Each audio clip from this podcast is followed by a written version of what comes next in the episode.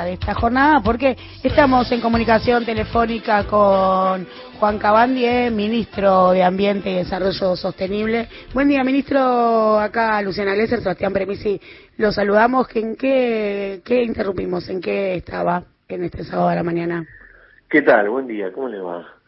La, la verdad que estaba eh, a minutos de, de levantarme, porque la verdad que terminé tarde anoche con una entrevista y bueno, y ahora en unos minutos eh, voy a viajar con el presidente a, a Iguazú, eh, el Parque Nacional, donde el presidente va a presentar eh, la segunda etapa del previaje, que bueno, que va a ser de mucha utilidad para reactivar la, el turismo y bueno, y en esta etapa donde por suerte estamos eh, se están reduciendo los casos diarios y estamos este, en una situación donde bueno, el turismo hay que, hay que impulsarlo y sobre todo el turismo sostenible, ¿no? En nuestro caso, los parques nacionales eh, que son bueno, tan tan tan este hermosos y, y que hay tanta este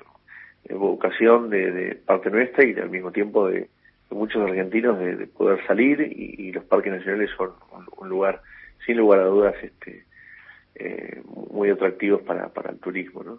Claramente, ¿no? La intención allí de reactivar la industria del turismo, una de las industrias más golpeadas por la pandemia, pero lo llevo a otro tema porque presentábamos en la etapa del programa el informe, ¿no? De la ONU sobre calentamiento global y pensábamos en el enfoque distributivo que puede tener esto, ¿no? Digo, eh, la contaminación a nivel mundial, eh, donde son las economías desarrolladas las más contaminantes y cómo se reparten esos costos, ¿no? Tiene la contaminación esta perspectiva, si se quiere, financiera, algo así como vos país rico, pagame para descontaminar. La, la verdad que eh, así como la, la, la agenda ambiental eh, hoy es una agenda de cambio climático. Eh, por supuesto, lo, ambiental está incluido en, la agenda de cambio climático. La agenda de cambio climático eh, es una agenda económica. Eh, principalmente porque cuando hablamos de los objetivos de cara al 2030, eh, estamos hablando de, de adaptación y mitigación frente al cambio climático, ¿no? Cómo nos adaptamos en términos productivos, en términos de la vida cotidiana, el transporte público, la movilidad, y cómo mitigamos eh, los, efectos eh, causantes del cambio climático. Y, y, todo eso tiene una ecuación económica. Y, y al mismo tiempo, en el análisis eh, que se hace respecto de la contaminación global, que um, esto comienza en el 92, en Río 92, y en Río 92 se determina que los países ricos son los causantes del efecto eh, invernadero, de, del cambio climático, pero eh, en 2015 se determina, eh, se realiza un, un, consenso en la cumbre de la COP, donde se dice, bueno, todos los países eh, hemos aportado, han aportado a, al cambio climático, al calentamiento global, a la emisión de, de gases de efecto invernadero. Lo que pasa es que no todos los países lo hicieron de la misma manera, por eso se establece el principio de responsabilidades comunes entre los países, pero diferenciadas. No es lo mismo lo que aportó un país desarrollado que un país en desarrollo y, por supuesto, un país eh, pobre, de renta baja, eh, mucho menos. Así que eh, en esa instancia, eh, bueno, bajo ese paraguas de las responsabilidades comunes pero diferenciadas, también en el 2009 eh, se, se, se establece que los países ricos van a financiar la transición ecológica a los países eh, de renta media o renta baja o países en desarrollo. ¿Qué significa la transición ecológica? Bueno, la transición ecológica es los mecanismos que tenemos que adoptar para llegar a la sostenibilidad. Eh, eso significa cambiar la movilidad, cambiar la matriz energética, eh, pasar de auto eh, este, de combustible fósil a auto híbrido o eléctrico, preservación de, bosques nativos, el cuidado de, los mares, etcétera. Y, esa transición ecológica para llegar al punto de sostenibilidad tenía que ser financiada por los países ricos.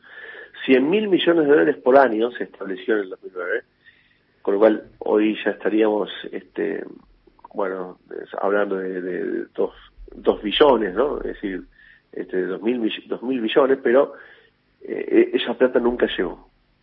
Esa plata nunca llegó. Y, y eso es un, es toda una discusión en sí misma, ¿no? Porque...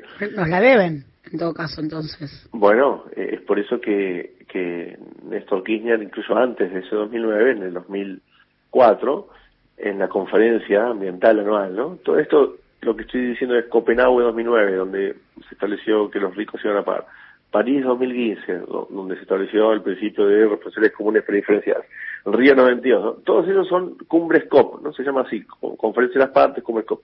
En la COP de Buenos Aires, que, que eso a veces lo, pasamos de largo, este, hubo una, que fue en el 2004, por supuesto, Néstor Kirchner, presidente de Argentina, anfitrión.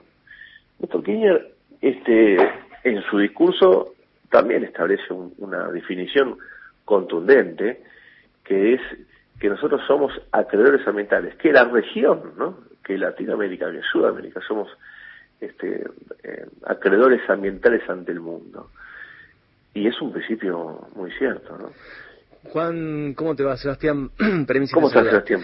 Eh, hace un tiempo empecé a leer eh, el libro de Naomi Klein, Esto lo cambia todo, que habla justamente del mm. cambio climático, plantea estas cuestiones, y, y lo que te invito como a reflexionar es, bueno, ¿cómo sería esa transición? Porque me imagino que los países ricos van a financiar a los de renta media en, términos de la transición, pero eh, la pregunta es cómo lo van a hacer, digo, viniendo a hacer inversiones en energías renovables a estos países o trasladando sus industrias hacia los países eh, de renta media. ¿Cuáles son los mecanismos que vos ves? Eh, digamos, teniendo en cuenta tu experiencia ahora como ministro de Ambiente. La verdad que eh, hay distintos mecanismos. Uno es a través de, inversión este, extranjera directa, el otro es a través de, fondos. Existe un, uno de esos fondos que se llama Fondo Verde para el Clima. Nosotros eh, estamos por, por recibir 82 millones de dólares de ese fondo, lo, lo cual es este eh, muy ínfimo, ¿no? Porque si estamos hablando, si, si ese principio o, si esa voluntad se estableció en 2009, recién ahora nosotros vamos a recibir 82 millones de dólares. Eh, con esos 82 millones de dólares vamos a, eh, digamos, a destinarlo para preservar bosque nativo, pero es ínfimo. Por tanto, ¿cómo, eso cómo se establece? Y básicamente tiene que llegar a la cuenta del Banco Central, este el depósito desde Basilea o desde Nueva York el depósito correspondiente. Y, eso nunca llegó. Entonces ahí es ahí cuando nosotros eh, establecimos un mecanismo innovador y eh, empezamos a decir este año. El presidente lo dijo en abril, el 21 de abril, nosotros lo, dijimos hace tres, cuatro semanas en, en Italia, en, en el G20, eh, que, estuve presente, G20 de Ambiente, y es ahí donde nosotros decimos canje de deuda por acción climática. ¿Por qué? Porque tuvimos una deuda irresponsable, irresponsable por el macrismo, todo un capítulo en sí mismo, ¿no? para hablar largo y tendido, la irresponsabilidad de los que hicieron eso, que todavía no hay ningún casco y ningún chaleco sobre los culpables de esa deuda, eh, pero también hubo una responsabilidad del FMI, porque el FMI sabía que nosotros no podíamos devolverlo. ¿Por qué nos dieron ese dinero? ¿Por qué alteraron el estatuto del Fondo Monetario Internacional para darnos el mayor crédito a lo largo de la historia del Fondo Monetario? Bueno, fue reconocido por el propio fondo, ¿no? Que era para financiar la campaña de Macri. Bueno, pero entonces, si, Estados Unidos, bienvenido sea que Estados Unidos haya vuelto al Acuerdo de París. Porque con Trump se fue. Trump era un negacionista, como Milley, del este, cambio climático. Ahora, Biden vuelve al Acuerdo de París y asume una agenda muy fuerte. Pone a Kerry, un enviado especial con, mucha fuerza, eh, Kerry presente en el G20 de Ambiente, Kerry va a estar presente en la próxima COP de Escocia, Biden va a estar en la próxima COP de Escocia, tenemos este, al Papa Francisco con otros sí, el mundo alineado, China, eh, Rusia, Estados Unidos, Europa, Latinoamérica, todos alineados. Ahora, ¿quiénes tienen los principales lugares dentro de las decisiones del Fondo Monetario? Europa y Estados Unidos. Entonces, Europa y Estados Unidos tienen hoy una agenda mental muy fuerte, con lo cual, a lo cual celebramos. Entonces, este, tomemos la decisión de que en vez de tener que pagar un porcentaje, 20, 30%, lo que sea, de esa deuda, que nosotros usemos esos dólares para modificar la matriz energética. Y, de esa manera, Sebastián, beneficiamos al mundo. La última cortita, digo, pensando en esta transición, ¿hay fuerte lobby del sector petrolero en contra de estas iniciativas? Eh, hay un cierto lobby, sí, claro. Pero, es decir, no lo podemos asignar solamente al sector petrolero, que en sí mismo es un sector poderoso. Y, y esto eh, va a generar tensiones y tenemos que saber que esto va a ser así. Lo que hay que hacer es ir transiteando con diálogo, con, con avances, porque tenemos que modificar la forma de producir. Sí, tenemos que modificar eh, la forma de producir del sector agropecuario, el sector eh, todo de la industria en sí misma. Los hábitos eh, domésticos tenemos que modificarlos.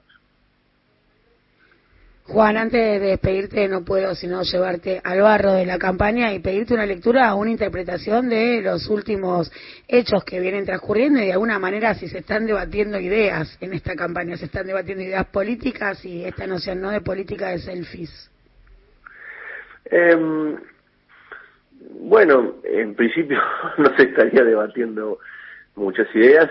De hecho, eh, déjame eh, quedarme en el, en el terreno ambiental también eh, hubo una carta de, diversos intelectuales eh, proponiendo que se discutan cuestiones ambientales dentro de la campaña, porque la, verdad que pasamos por, por alto temas que, que, son esencialmente vitales para, para la humanidad, para nuestro país, para el conjunto de, países del mundo, y, a veces este, no nos estamos dando cuenta de la gravedad.